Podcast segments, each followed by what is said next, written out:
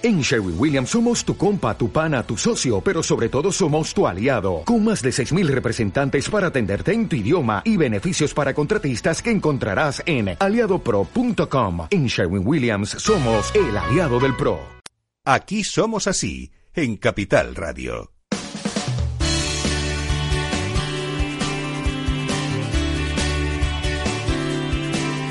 Javier Araujo, querido, ¿qué sonidos nos traes esta noche en el laboratorio musical? Hola, muy buenas tardes. Bueno, eh, a ver qué te parece. Te traigo aquí la canción que fue la número uno en las mejores 500 canciones de radio de todos tiempos, lo que demuestra realmente el tirón que tiene este fantástico tema entre el público y este esta maravillosa pieza de George Michael, eh, Carrie Whisper.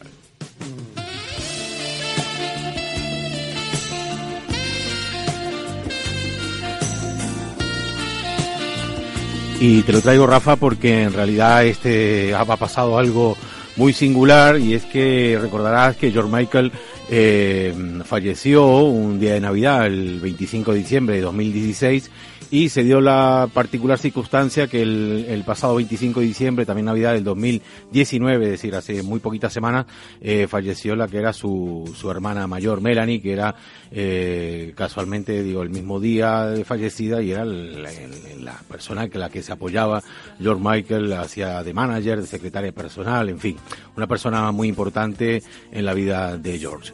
Y bueno, voy a contarte que este tema fue compuesto por George Michael y Andrew Ridley, que son inclusive antes de que se formara el dúo One, y el tema fue lanzado el 24 de julio de 1984 en el álbum Make It Big, y fue este tema junto con el One Rap y el Club Tropicana fueron las tres pistas de demo grabadas a toda prisa en el estudio particular de Andrew que les aseguró el contrato discográfico con Inner Vision. También tengo que comentarte que esto, el, origen de este tema es muy curioso porque eh, a Andrew Ridley se le ocurrió la secuencia de acordes en su nueva guitarra Fender Telecaster blanca, ¿no? Que le habían regalado por su decimoctavo cumpleaños.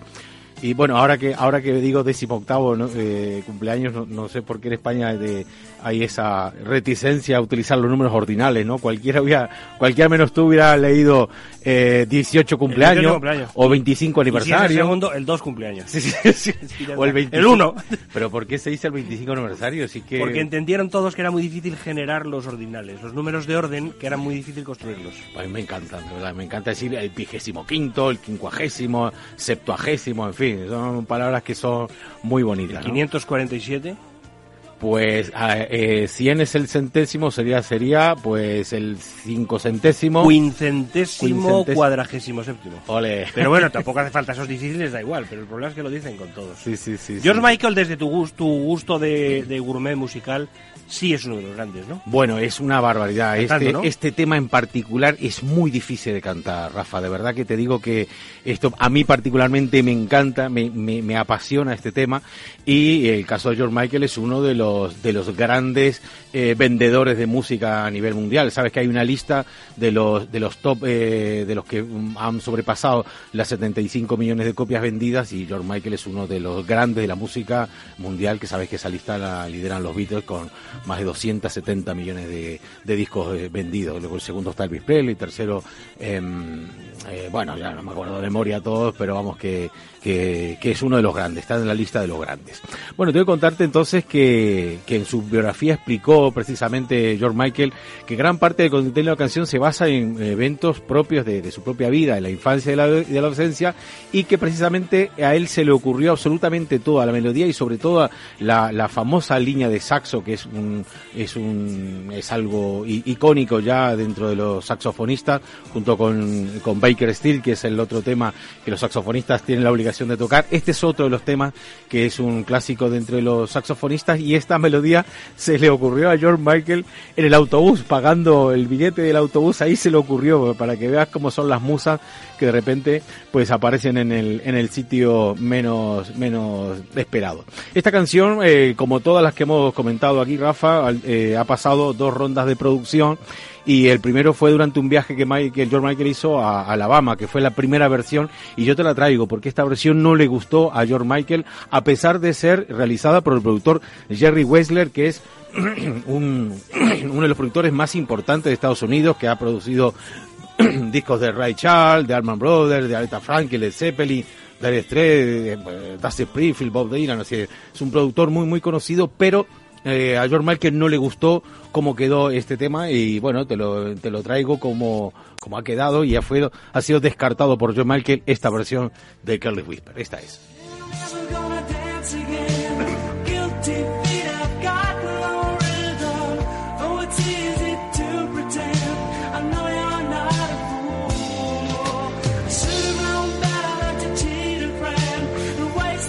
Bueno, el tema no tiene el gancho que tiene el, suena muy bien, pero suena muy americano, suena muy soul, muy rhythm and blues y ha sido excelente, eh, excelentemente ejecutada por el saxofonista, pero eh, después de dos horas el John Markel no, no, no estaba contento con el sonido del saxo. Volvió al Reino Unido, reunió a su banda directo, se fue al estudio y grabó lo que es la, la versión que conocemos ahora, pero con el saxofonista no daban todavía. Otra marca de genio es volver a grabar por un pequeño detalle que tal, a todos les parecía perfecto, pero a mí no, tal. Claro, es que esto si lo escuchas realmente está muy bien hecha, pero no tiene nada que ver con lo que quedó después. Sobre todo el tema del saxo que eh, George Michael llegó a convocar hasta 12 saxofonistas a tocar este, este tema.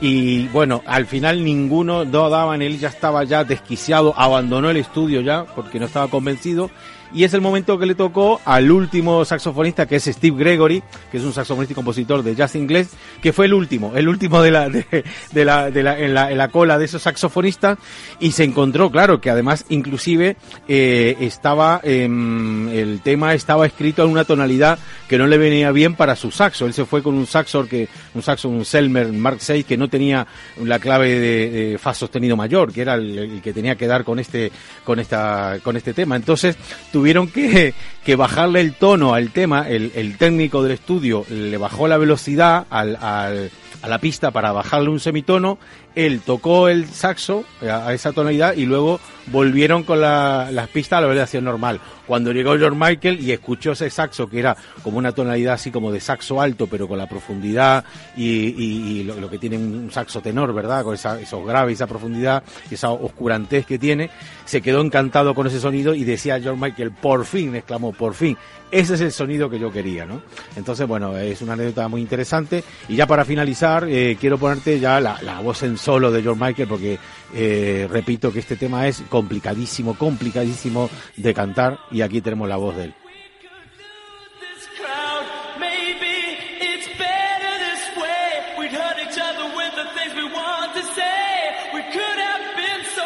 instrumento musical. Laboratorio musical de Gabriel Araujo.